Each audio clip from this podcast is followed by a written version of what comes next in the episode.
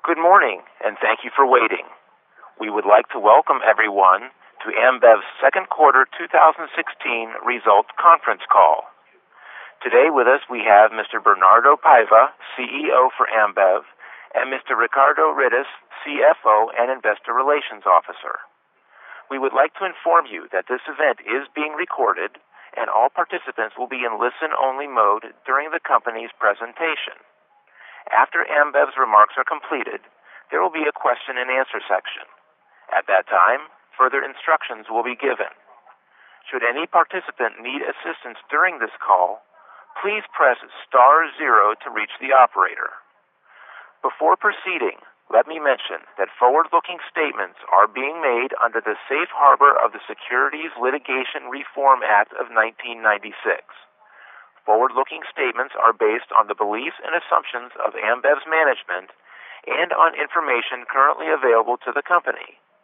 They involve risks, uncertainties, and assumptions because they relate to future events and therefore depend on circumstances that may or may not occur in the future. Investors should understand that general economic conditions, industry conditions, and other operating factors could also affect the future results of Ambev and could cause results to differ materially from those expressed in such forward-looking statements. I would also like to remind everyone that, as usual, the percentage changes that will be discussed during today's call are both organic and normalized in nature, and unless otherwise stated, percentage changes refer to comparisons with Q2 2015 results. Normalized figures refer to performance measures before exceptional items, which are either income or expenses that do not occur regularly as part of Ambev's normal activities. As normalized figures are non-GAAP measures, the company discloses the consolidated profit, EPS, EBIT, and EBITDA on a fully reported basis in the earnings release. Now, I'll turn the conference over to Mr. Ricardo Rittes, CFO and Investor Relations Officer. Mr. Rittes, you may begin your conference. Thank you, Gary. Hello, everyone. Thank you for joining our 2016 second quarter earnings call. I will now guide you through our operational highlights of Brazil, Central America and the Caribbean, LAS, and Canada, including our below-the-line items and cash flow. And after that, Bernardo will give you an additional color on our operations in Brazil. Starting with our consolidated results. Second quarter presented high economic and political volatility in Brazil and Argentina, partially offsetting a solid growth in Central America and Canada. Consolidated top line was up 3.2% in the quarter, with a volume decline of 6.7% and a net revenue per hectoliter growth of 10.6%. EBITDA was up 1.8% to 4.2 billion reais, with an EBITDA margin of 40.5%. Year to date, top line is up 2.9% and EBITDA up 1.4% to 9.5 billion reais. In Brazil, our performance improved over the first quarter, but we are not pleased with the rate of that improvement. Top line was up 1.7% and EBITDA down 2.7% in the quarter. Year to date, top line is down 1.4%, while EBITDA down 4.3%. Brazil beer top line increased by 2% in the second quarter of 2016, with volume decline being more than offset by net revenue per hectoliter growth. Volumes were down 4.5%, with great volatility during the quarter. Economic conditions continue to be adverse, with rising unemployment pressuring disposable income. Our market share improved versus last quarter. And going forward, we continue to expect fully recover to fully recover our market share in a sustainable way. Bernardo will give you more details about our outlook for the rest of the year. Net revenue per hectoliter was up 6.9%, driven by our revenue management strategy, including the benefit from premium, but partially offset by the higher weight of one liter and 300 ml returnable glass bottles. As discussed in previous calls, RGBs, while EBITDA margin accretive when compared to one-way, It's with one-way packaging due to a significant lower cash COGS, carry a relatively lower net revenue per hectoliter. Cash COGS was up 4.1%, while on a per hectoliter base was up 9%, mainly driven by overall inflation and Brazilian real devaluation, partially offset by procurement initiatives, RGBs, and effects in commodities hedges. Cash SG&A was up 5.8%, mainly due to higher sales and marketing expenses as we started to activate the Rio 2016 Olympic Games, higher logistics and administrative expenses due to inflation, but once again, benefiting from efficiency gains in our non-working money base. Brazil EBITDA was down 2.4%. Year to date, Brazil beer EBITDA is down 5.6%. In Brazil CSD and NANC, volumes were down 5.2%. The carbonated soft drink industry continued to be pressured by a negative real disposable income growth and its substitution to water and cheap powder juices. Within NANC, volumes were up double digits with a strong performance of Gatorade, Lipton, and Fusion. Fusion continued to gain market share in the second quarter, strengthening its market position and aiming for the leadership of this category. CSD and NANC net revenue per hectoliter was up 5.7%, driving a 0.2% top-line growth in the segment. Cash COGS increased 0.9%, while on a per hectoliter base was up 6.4%, as inflation and currency devaluation was partially offset by our FX commodity hedges and procurement savings.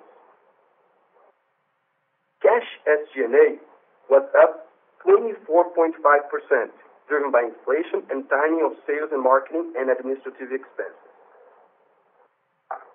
As a result, CSD and NANC EBITDA was down 4.7%. Year to date, CSD and NANC EBITDA is up 4.7%.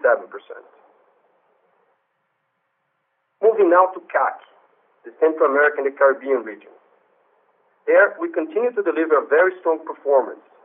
Following the trend of double-digit EBITDA growth in the first quarter, we managed to increase our top line by 19.9% and our EBITDA by 25.1% in local currency, with 150 basis points of EBITDA margin expansion. In Brazilian reais, our EBITDA was up 41.1%. In Dominican Republic, we continue to expand the beer category by connecting our consumers through relevant platforms such as Barbarella, which is the largest electronic dance music festival in the Caribbean. During the quarter, we also supported more than a 1,000 micro events in the country, activating demand in new out-of-home occasions. In Guatemala, we have been improving our execution with Modelo and Corona, allowing us to increase volumes in the country in a more profitable way. We also have been growing our business in other islands of the Caribbean through local presence and imports. Along with this strong top line, our EBITDA performance also benefited from our solid financial discipline, leveraging on both costs and expense savings, expanding our EBITDA margins for another quarter. Going forward, we continue to see significant opportunities to grow in organic and inorganic way in the region. Now moving to Latin America South. In LAS, our top line was up 2.6% and EBITDA 8.7% above that of last year. Our volumes were down 19.8%, impacted by the Peru CSD exit in the third quarter of 2015 and double-digit volume decline in Argentina, as adjustments and structural reforms undergoing in the country continue to pressure disposable income and consumption in the short term. Adjusted for Peru CSD, our volumes would be down low teens. Volume weakness in Argentina was partially offset by a solid revenue management in the country and strong top-line performance in Paraguay and Chile. In Paraguay, we had double-digit top-line growth, mainly driven by Pilsen and Brahma in the mainstream and Budweiser and Corona in the premium segment. In Chile, along with another quarter of solid performance of Stella Artois and Corona, we continue to benefit from the addition of Budweiser to our portfolio in that country. Net revenue per hectoliter increased by 27.9% in the region, explained by our solid revenue management strategy linked to inflation and premium mix. Regarding costs and expenses, we remain pressured by high inflation and unfavorable currency movements, mainly in Argentina. But we are able to offset these impacts through top-line growth and procurement savings initiatives, expanding our margins and driving EBITDA growth. Our EBITDA margin was up 210 basis points in the quarter to 36.7%. As we move forward, we remain confident in our ability to deliver a solid top-line growth in LAS while protecting our profitability despite economic volatility in Argentina. Turning now to Canada. Reported volumes grew 8.7%, mainly driven by the benefit of our strategic acquisitions in the fast-growing craft, ready-to-drink, and cider categories, leading to the 10th quarter in a row of market share gain. Organic volumes were down 1%, with the industry negatively impacted by unfavorable weather, which was partially offset by solid performance of Bud Light, Stella Artois, and Busch. Net revenues increased by 1.6%, with net revenue per hectoliter growing 2.4%, mainly driven by our revenue management initiatives and the benefits of a premium mix. EBITDA was up 9.4% in local currency, benefiting from our recent acquisitions, increasing by 2.5% on an organic basis, driven by top-line growth and EBITDA margin expansion of 40 basis points. Going forward, we remain excited by our top-line momentum in Canada in the whole portfolio, including our recent acquisitions in the near beer, while also committed to balance net revenue per hectoliter and market share to deliver profitable growth. Now moving below EBITDA. Our net financial results total a net expense of 900 million reais compared to 360 million reais last year. As discussed in previous quarters, we have seen higher net financial expenses, mainly due to FX and interest rate moves. Some of these expenses are cash, some of these are non-cash and have no economic impact. Main non-cash items total around one-third of our net financial expense in the quarter. Main items for our finance results in the second quarter were, first, interest income of 104 million reais, driven by our cash balance, mainly in Brazilian reais, US dollars, and Canadian dollars. This is cash. Second, an expense of 358 million reais due to interest expenses. Of these expenses, around 150 million reais is a non-cash accrual related to the put option associated with our investment in the Dominican Republic. As part of the T&D deal in 2012, a put option exercisable until 2019 was issued, which may result in an acquisition by Ambev S.A. of the remaining shares of T&D for a value that's based on an EBITDA multiple. This non-cash accrual expense increases over time as we approach 2019, as EBITDA growth currency devaluates, among other factors. Third, 465 million reais losses on derivative instruments, mainly driven by the carry cost of our FX hedges, primarily linked to our COGS exposure in Brazil and Argentina, and mark-to-market losses of CapEx hedges. We have a disciplined hedge policy pursuant to which we're always hedging FX and commodity risks in our businesses. Given the interest rate differential between Brazilian reais or Argentine pesos and US dollars, we have financial costs associated to these hedges, which are called carry costs. Carry costs have increased significantly compared to recent years due to a US dollar appreciation and higher interest rate differentials. One important thing to highlight is that depending on the hedge instrument, the cash impact might differ in time from the expense accrual. Another important point is that also depending on the instrument, interest rates moves generate non-cash monthly gains or losses, which can explain the quarter volatility of this line. Fourth, 39 million reais losses in non-derivatives, which include around 90 million non-cash impact from foreign exchange translation losses on intercompany loans, which are offset by foreign exchange translation gains on equities. Both have no economic impacts. Moving to our effective tax rate. The effective tax rate was 9.4%, up from 6.1% last year. Year to date, our effective tax rate is 10% compared to 16.8% of that of last year. Due to higher financial expenses and slightly higher effective tax rate, our normalized net income was down 22.4% in the quarter to 2.2 billion reais. Year to date, normalized net income is down 12.2% to 5.1 billion reais. From a cash flow perspective, despite the net income decline, cash flow from operating activities before changes in working capital was flat year-over-year at 4.1 billion. That said, we have a negative cash impact from working capital due to higher receivables, mainly driven by channel mix and lower payables, as we have sequentially reduced our spending. Cash generating cash generated from our operations was 2.5 billion reais, while CapEx reached 1.2 billion. Year to date, we have generated 4.7 billion reais in cash from operations. In the quarter, we announced the 2 billion reais dividend to be paid as from today, July 29th. Year to date, we have paid or announced 4.2 billion reais in interest on capital and dividends. Thank you very much. I will now move to Bernardo before going to Q&A. Thank you, Ricardo. Hello, everyone. As Ricardo said, we face a quarter of high economic volatility in Brazil and uh, in Argentina, almost fully offsetting strong results in Central America, Canada, and other countries in LAS.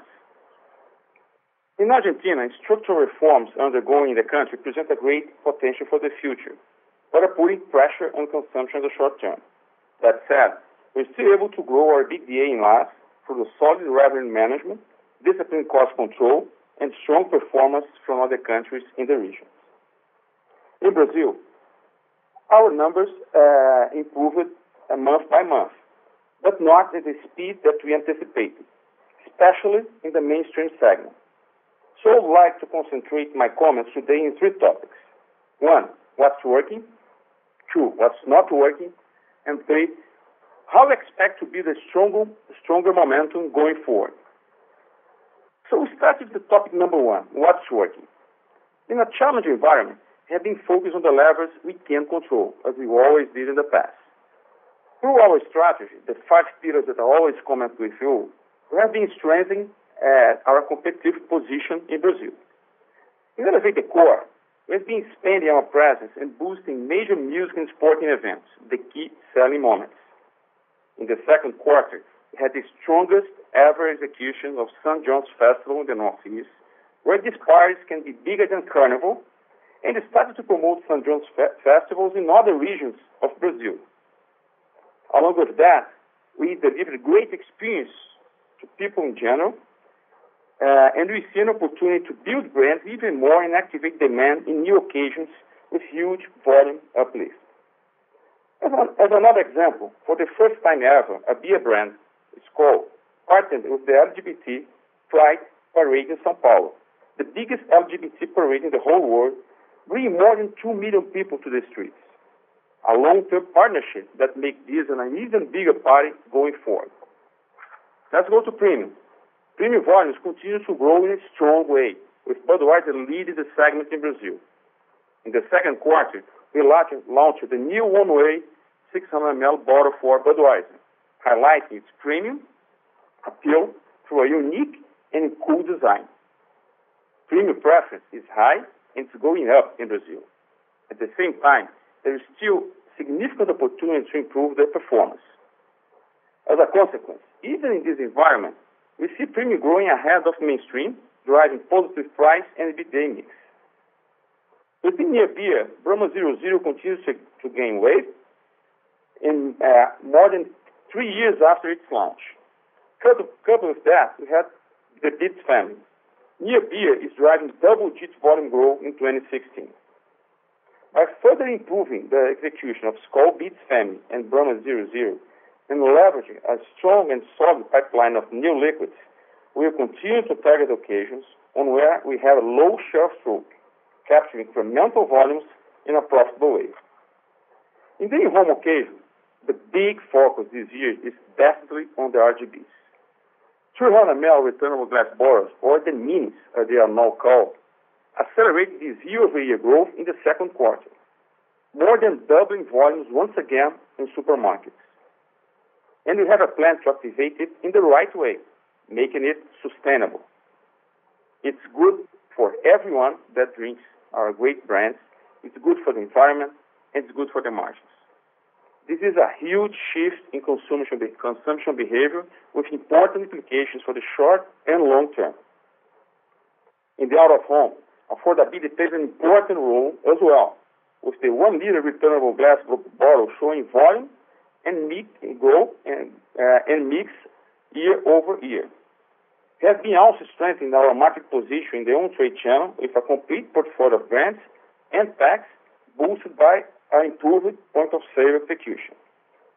Along with that uh along with our top-line focus, we are also taking advantage of our cost management capabilities, which helped us in the past to improve our profitability in different cycles. Significant cost savings and efficiency gains were already achieved in the first half and will continue to positively impact our profitability in the quarters to come in a material way. Despite of the evolution that we have in our top-line plans, we are not pleased with the speed of uh, recovery nor our results. This leads us to the topic I'd like to discuss, what's not working, the second one. We've been evolving in our top-line plans, especially in beer and near beer, in premium and near beer, but the mainstream industry remains very weak. We've seen some early signs of uh, stabilization in the macro front, with inflation slowing down and the consumer confidence improving. But rising unemployment continues to put pressure on disposable income in the short term. Affordability remains a big issue. To reflect this reality, we are updating our top-line guidance for 2016, also including the new scenario for RGBs in the full year and its impact in the net revenue per hectoliter. We are also updating our COGS guidance to reflect the benefit of RGBs, along with an important and strong evolution of our cost initiatives. Now we expect top line in Brazil to be flat in the full year instead of the mid to high single digits as previously expected. Cash COGS in Brazil to grow mid to high single digits in the full year instead of the low to mid-teens as previously expected. Have no change to our G&A and CapEx guidance. In this context, we need to balance our initiatives to navigate through the short term, but also to build our long term, especially when we start to see early signs of stabilization in the macro front. With that in mind, we see an opportunity to take advantage of an anticipated soft semester to build a stronger momentum for our core brands.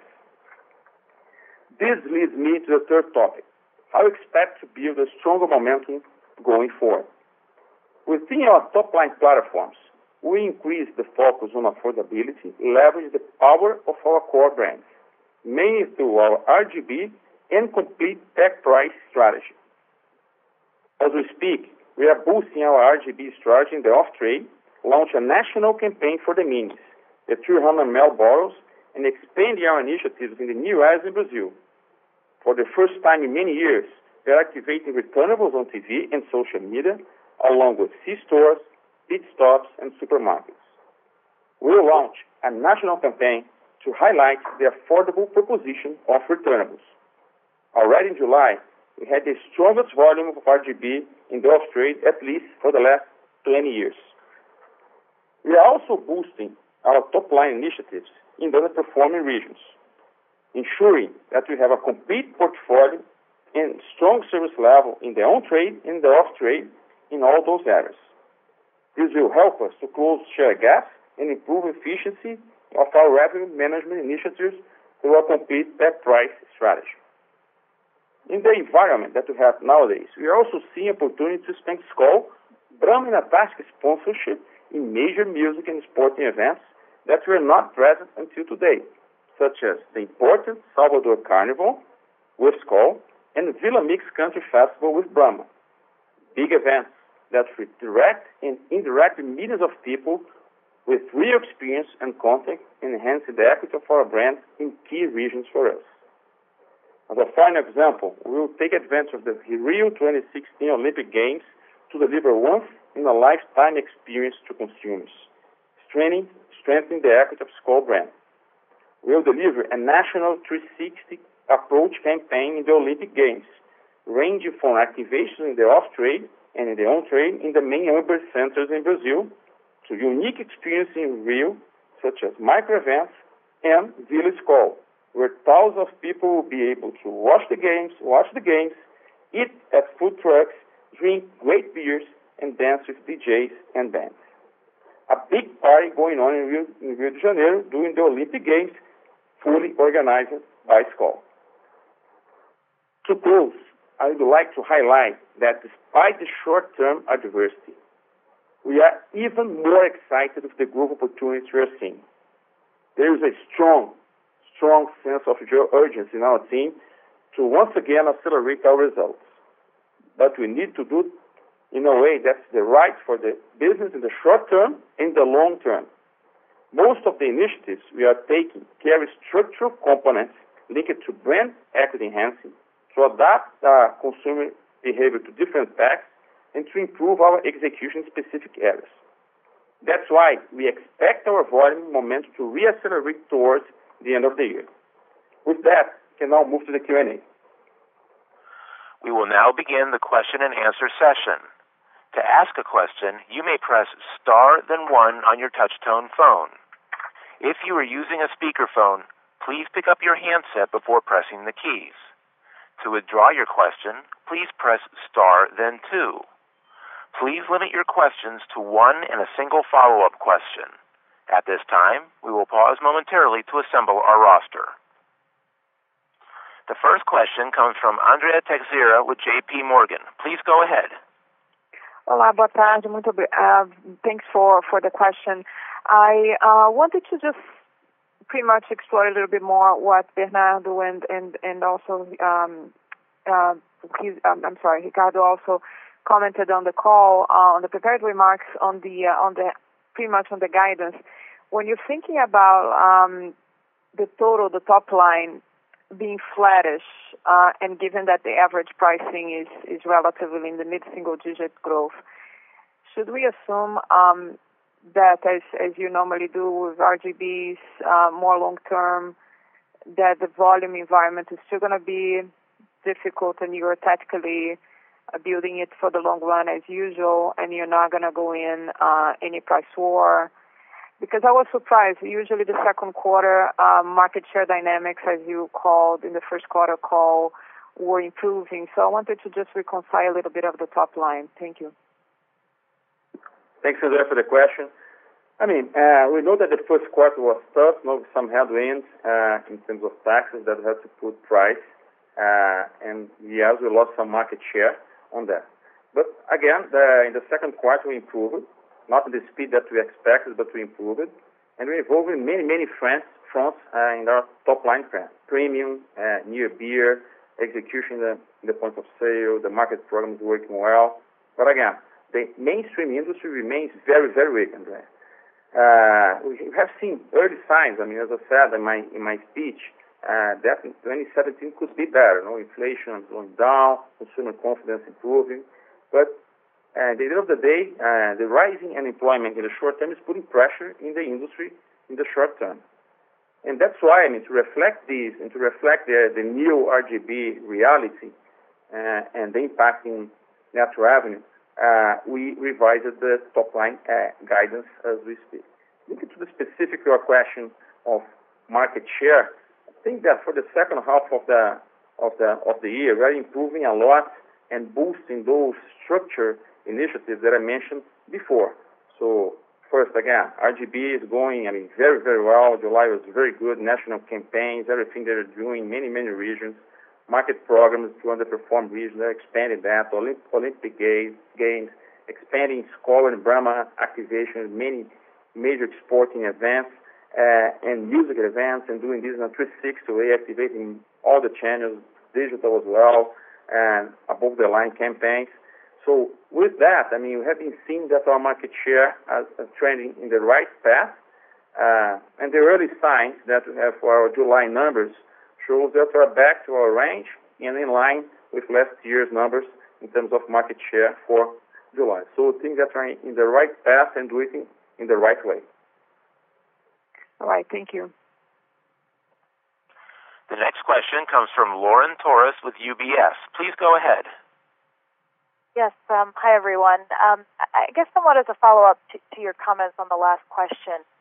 Um, yeah, I've heard from yourselves, and ABI made a number of comments this morning about, you know, very competitive behavior going on in the industry right now in Brazil. I know you don't like to talk too specifically about your competitors, but I'm just trying to get a better sense of, you know, the magnitude of this competitive behavior, I guess, that we're seeing, um, you know, looking into the second half of this year. You know, your defense, I don't know if it's it's it's more on on the mixed RGB side or there are pricing opportunities or there's more on premium brands. But like I said, I'm just trying to get a better sense relative to what you're seeing from a competitive standpoint, you know, your reaction if if things continue to remain as as tough as they've been. Thank you. Uh, Lauren, thanks for the question. I think the Brazilian industry has been always tough. No, I mean, uh, uh, today is not different. And we know that uh, in a depressed industry that we had in the first half of of the year, putting price and plus tax, federal tax and state tax was a tough call, but was needed. Uh, and then again, we lost some market share. I think that we took the right path that we really to implement our top line plan, uh, to do structural moves in this market in a sustainable way and bring this this share back uh, in a sustainable way. Uh, we could recover the share right away the next month, uh, maybe putting price down. We're gonna do that. We started to implement, I mean, again, structural initiatives like the RGBs. So again, the plan for the second half of the year, very confident on that. I think that the portfolio of the brands uh, have a great portfolio of brands. Our uh, preference is way above our market share. Premium continues to to grow. Budweiser is leading this this uh, segment. Uh, you see the near beer growing as well. On top of that, execution in the in the point of sale in the some regions that were not 100% like we expected, evolving big big big time. And those major events that we are sponsoring will help us to build a 360 campaigns, not only the events, to really to really build the momentum uh, through the second half of the year and even start uh, next year in a in, a, in a much more stronger way. And can I just ask that as a follow-up, um, you mentioned boosting some specific initiatives. I'm assuming this is not at any incremental cost, it's kind of rebalancing costs. Um, you know, how are you thinking about spend behind these initiatives? Well, it's no incremental cost, but think that when you do structural things, I mean, like the the returnable bottles and the off-trade, uh, uh, uh, it's a learning curve how to operate it better. And then we are relearning that very, very fast. Uh so don't expect no cost increase. All the opposite. I mean, our costs are completely under control, using all the technology that we have